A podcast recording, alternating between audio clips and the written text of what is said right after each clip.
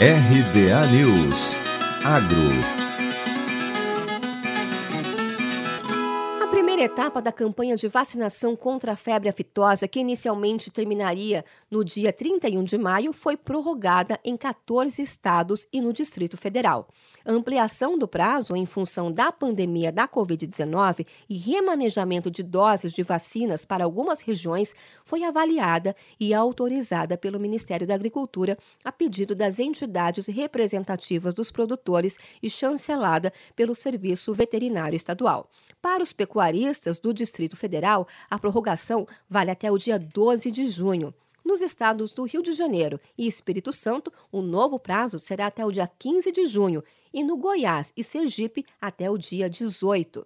Já os estados do Piauí, Rio Grande do Norte, Maranhão, Pernambuco, Bahia, Alagoas, Paraíba, Pará e São Paulo, ampliação do prazo de vacinação contra a fitosa vai até o dia 30 de junho. E, por fim, produtores do Ceará terão até o dia 3 de julho para realizar a imunização.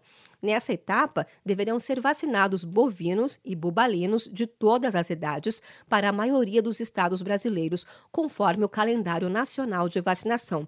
Ao todo, espera-se imunizar cerca de 170 milhões de animais. Além de vacinar o rebanho, o produtor deve também declarar ao órgão de defesa sanitária animal de seu estado.